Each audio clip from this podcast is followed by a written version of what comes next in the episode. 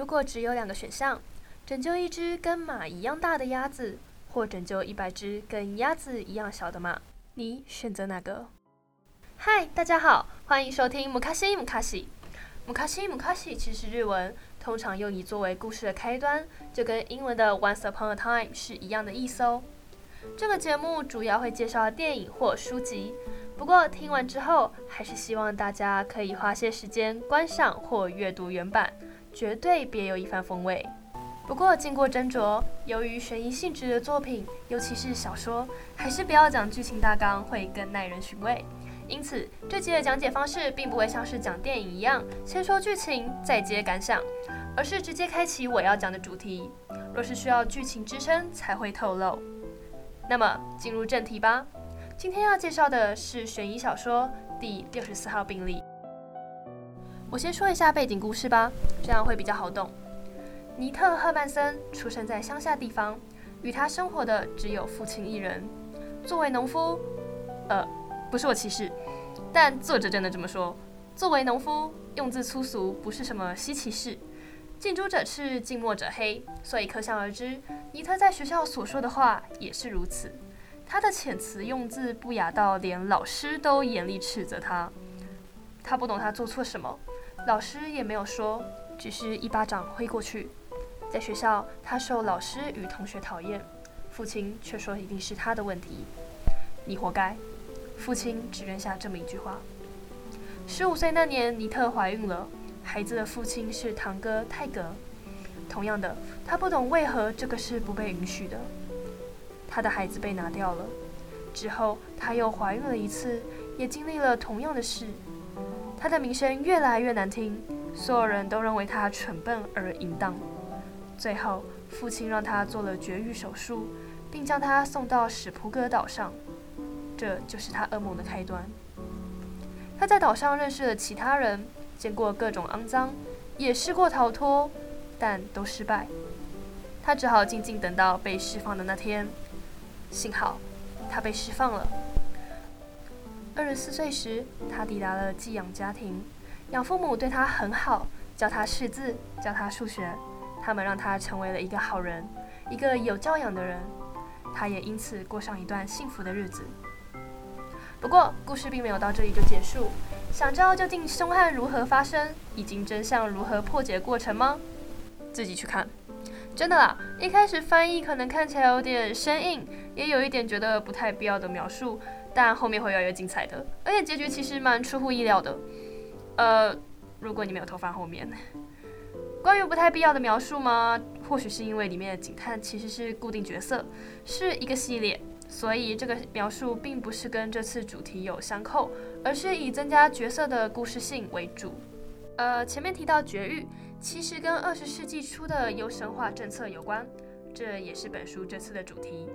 以下这段是从书本背后的摘录截取的。二十世纪初期，包括纳粹在内的西方国家普遍实行优生政策。在丹麦，亦有上千名不见容于社会的女子被隔离，拘禁在史普哥岛上。来到岛上的被囚者，终其一生都得待在感化院中，接受不人道的监视与折磨。即使少数能够重获自由，离开前也必须进行绝育手术，以确保他们身体里低贱的血液没有机会玷污国家的下一代。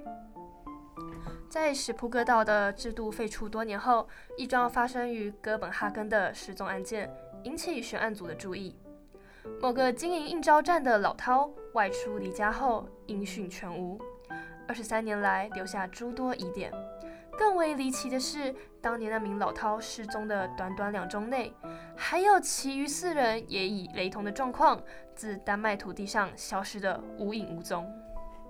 呃，对，毕竟这个节目还是以故事为主，所以我还是要放一下这本悬疑小说里的案件是什么资讯。总之，书中的主角尼特·赫曼森就是优生政策下的受害者之一。那么，到底什么是优生政策呢？二十世纪初，由于工业革命，疾病、混血、酗酒等等不良因素，生育率大幅下降，人种品质也快速劣化。因此，有关单位认为应该积极介入，鼓励优良人口生育，并抑制不良人口的繁殖。其中，笃信孟德尔遗传学法则的一派认为，既然这些缺陷都是借由遗传而来，那么只要将不良人口全部绝育，必能大幅提升人种品质。如同一位大力宣扬优生学信念的爱沙尼亚医生所言：“白痴没有出生，也没有活着的价值。”嗯，听起来极具效益。看来效益主义者又要多咬一颗子弹了。是的，尽管这种方法听起来的确……嗯，在姑且不讨论福祉到底要怎么衡量的前提下，可以提升整体社会福祉，但是也很不人道。学过高中生物的都知道，孟德尔当初所提出的遗传学中有隐性及显性的差别，因此那些你们认为是健康的人所生下的小孩，也有可能是有缺陷的；反之，那些你们认为拥有缺陷的人，也有可能生出健康的小孩。那么那些健康的生命不就白白被牺牲掉了吗？好，如果你是个不将未出生的胚胎定义为人的人，这可能无法说服你。那么听听接下来这一点：当时的社会被结扎的人有高达九成都是女性，而在科技尚未发达的时代，这类针对女性的手术都是侵入性的。一九三三年，纳粹德国有超过三十七万人遭强制绝育。其中约有五千名女性因此丧命。当时的欧美国家通过的法案，表面上是针对拥有遗传性疾病的人做绝育，实际上其实也将混血儿用各种名目纳入指定范围。由此可见，这其实是当时各国的种族政策之一。北欧也将社会问题包装成遗传问题，以促进公众利益为名，实行歧视政策。不过，优生政策的对象不仅仅是无良好基因的人，只要是社会上的弱势族群，基本上都会被强行绝育。他们被认为无法给予小孩好的基因、好的生活，而社经地位也被认为是基因不良的证明。这些被强行绝育的人，大多数是女性，最主要还是因为当时女权思想薄弱。当时的社会认为，精神异常或心智好弱的女性就是道德沦丧，无法控制自己的性欲，要不是沦为娼妓，散播疾病，就是不断受孕，产下有遗传缺陷的下一代，替社会增加负担。我在查询关于优生学的资料时，看到了与效益主义有关的报道。记得我前面提到的效益主义吗？效益主义认为，一个行为只要能使快乐或福祉最大化，就是符合道德的。乍听之下的确没有问题，但是效益主义也有几个典型的难题，其中一个就是大多数人都曾听过的列车难题。如果你今天行驶一辆停不下来的火车，前方的轨道上躺着五个人，而你唯一能做的就是使火车换轨到另一条上面只躺一个人的轨道，你会怎么做？效益会说，呃，换轨，撞死那个人，以换取另外五个人的性命。优生学也是秉持着能让全人类协同品质提升的口号来实施的，因此，效益主义者很容易被误解，认为他们是拥护优生政策的。朱家安曾在独立评论中介绍过 Peter Singer。Peter Singer 是位效益主义者，他曾说过。美国花费了巨大医疗资源用来拯救出生时不幸基因异常，就算幸存也不会有太长预期寿命，并且几乎注定一生伴随痛苦的婴儿，并暗示我们应该把心力平均分配于整体婴儿的存活率上，而不是投注于少数特别容易失败，就算成功了也无法带来多少快乐的个案上。这听起来很冷漠，也很像优生学对于基因的歧视。但其实不是这样的，Peter Singer 并不能说是优生学的拥护者。前面已经说，优生政策是种经过包装的种族政策，而 Peter Singer 对于效益的考量，并不是在血统上，他并没有预设过哪种人的血统是更纯洁的。事实上，他甚至认为人类的生命不比动物更宝贵。Peter Singer 对于效益的考量是在于数量，将每个婴儿平等看待。他的论证是。如果生命的逝去是件坏事，那么使更多生命逝去就是件更坏的事。关于优生学的讨论到此结束，有兴趣可以再去看看其他相关讨论，像是基因筛选啊、改造啊等等生命伦理学问题。那么接下来让我们谈谈教育吧，这其实是我对本书另外的想法。作者对尼特的故事心路历程描写得很完整。我们可以看到她是如何从一个纯真的小女孩成长成一个愤世嫉俗的女人。我不会说她堕落，毕竟她从未从那些深渊获得快乐。他就像溺水的人，用脚拼命划水，只为求生。为何让我想到教育呢？尼特的困惑始于小学老师的一巴掌，以及父亲的冷漠。他讲粗话，只是因为他的生长环境如此。最初只是一片白纸的他，怎么会知道有什么不对？他却因而得到了外人的惩罚，而在向父亲询问时，得到的回应却是“你活该”。偏偏他不懂有何不对的这个观念，就是来自这个他最亲近的人。而在性的方面，当时的他也是懵懂无知的，却被堂哥带坏，而被责骂与鄙视后，没有人告诉他为什么。这一切就是他故事的开端，让他人生往下坠的第一件事。他重拾自己的人生是二十四岁时被第二对养父母收养，他们的温柔与和蔼包覆尼特，教会跌倒的他如何站起与前进。这是一个对比。对比尼特的原生家庭以及他中间的经历，并不是每个看起来糟糕的人本性都是坏的，他们也曾经只是婴儿，什么都不知道，任由世界为其添色。因此，在新家庭里，尼特成长蜕变。尼特待在史普哥岛的时候，认识了一个名叫丽塔的女生，她个性火爆。同样是关在史普哥岛上的女孩，尼特与丽塔不一样，她不会任意展现攻击性。这就是他们本质的差异，并不是在同一个地方就能用同样的分数衡量所有人。也许是因为丽塔经历更多不公，才致使她的性格更加扭曲。毕竟，比起先天性格的说法，我更倾向相信教育。广泛而言，也可以说是环境，才是构成本质的主要因素。关于教育，实在众说纷纭，像是孟子与荀子各持人性本善与人性本恶的说法。但两人的目的无非是阐述教育的重要。可是我们也不难想象，有些人个性是天生就注定，导致拥有同样环境的人不一定有同样的性格。那么你们认为呢？那么我们将讨论放回这本书上面吧。第六十四号病例是丹麦作家尤西·阿德勒·欧尔森所写的，这是我第一次看他的书。我以前喜欢看另一个作家泰斯·格里森的作品。喜欢悬疑小说的朋友们，其实也可以去看看哦。其实这本书是个偶然，我原本是想找泰斯·格里森的新书的，毕竟他的书我看得最顺。呃，也可能是翻译的问题。不过可惜那个时候去诚品并没有找到。泰斯·格里森是美国作家，他主攻医学，后来转写推理小说，里面包含了丰富的医学知识，推荐大家可以去看看他的成名作《贝纳德堕落》。他也有警探系列的小说，也被翻拍成电视剧，不过案情就跟他的小说无关了。那时候没有找到他的书，但想看推理小说，因此无意间看到了第六十四号病例。搞笑的是，我根本不知道他是一系列的，就跟当初看泰斯·格里森的书一样，我竟然不知道他是警探系列。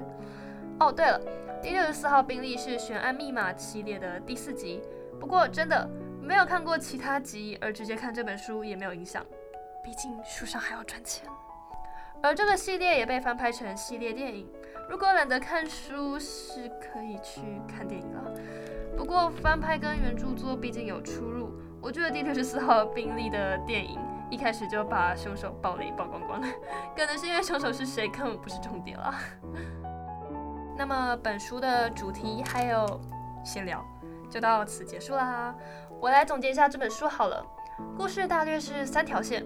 过去的故事、破解真相的过程以及案件发生的当下，故事线最后相互交汇，发展也让人情绪澎湃。角色经历的铺陈与感情的变化，更是勾起了我的情绪。我一再回翻，将所有前与后的细节对应，像是尼特一开始读的旧信，来自于他的养父母。信中写的一切都在情节的推进下有了解答。尼特的困惑、愤怒、失望，到后来重拾生活的动力，描绘得完整而且深刻，让人感同身受。看到后来是感动的，也很高兴是以尼特的养母在尼特墓前作为结尾，不忘尼特人生中的救赎，也倍感欣慰，但也唏嘘，尤其是对作者的附录最后一句话。丹麦王国至今仍未赔偿这些人的人权遭受侵犯所受到的损失，也没有向受害者道歉。那么今天的介绍就到这里结束啦。这次的篇幅比较短，也没有透露应该啊太多的剧情，主要着重在书本的主题及补充，希望大家会喜欢，也要记得去看书哦。接下来时间我会播放几首我很喜欢的歌，大家可以留下来听听看。Broken bottles in the hotel lobby. Seems to me like I'm just scared of never feeling it again. I know it's crazy to believe in silly things, but it's not that easy. I remember it now, it takes me back to when it all first started. But I've only got myself to blame for it, and I accept it now. It's time to let it go, go out and start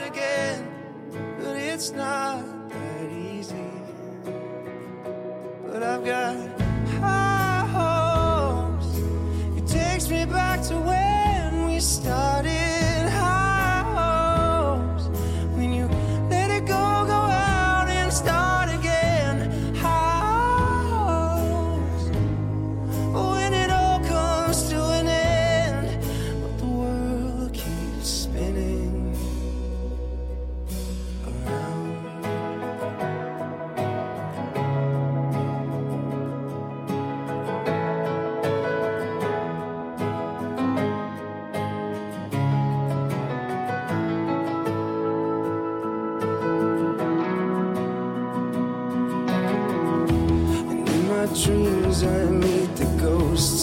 All the people who have come and gone.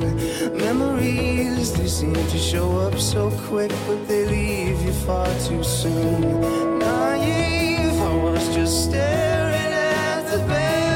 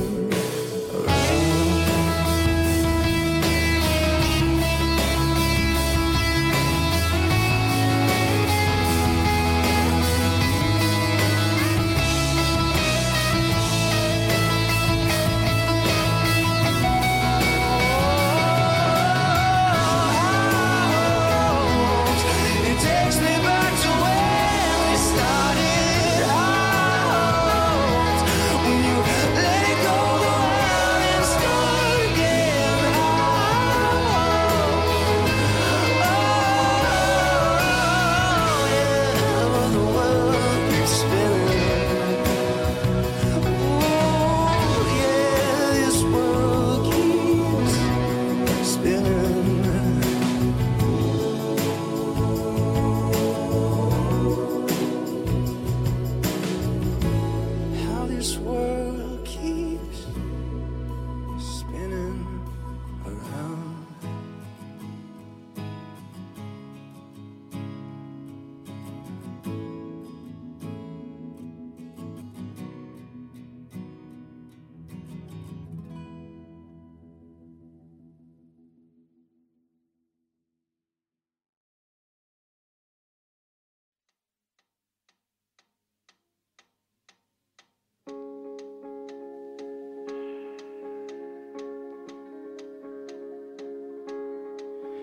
can remember the good old days where you and me used to hide away, where the stars were shining or the sun was blinding our eyes.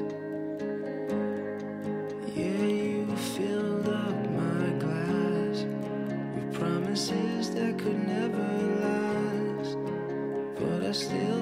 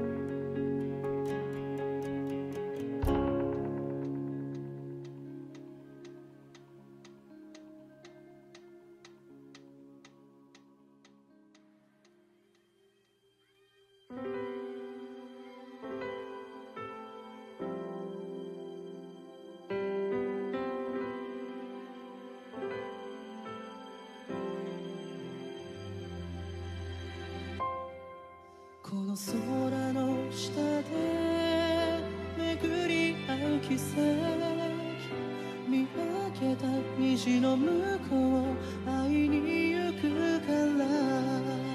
この声が届くまで歌い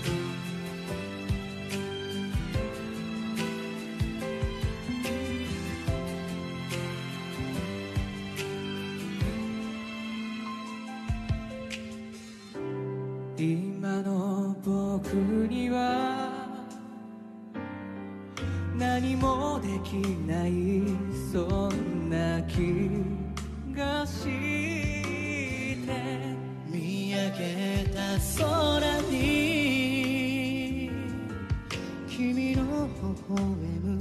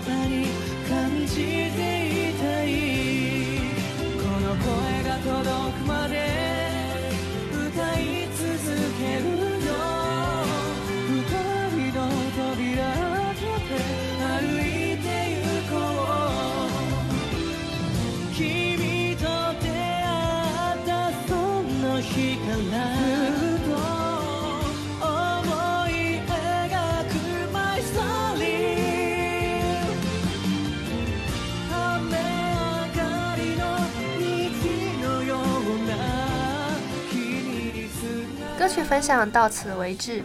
以上的歌单分别是 Kodaline 的 High Hopes、Talk，以及 Generation from Exile Tribe 的天空。P.S. 里面主唱片寄凉太是我超喜欢的一个日本男星。说到 P.S. 这跟我下礼拜要讲的电影有关哦。对了，中正之声会给大家一个回馈单，所以如果你也有想要分享的歌单，可以跟我讲，我会再找机会播出，不然就是我自己私下听啦。那么就这样啦，下次见，拜拜。歌い続けるよ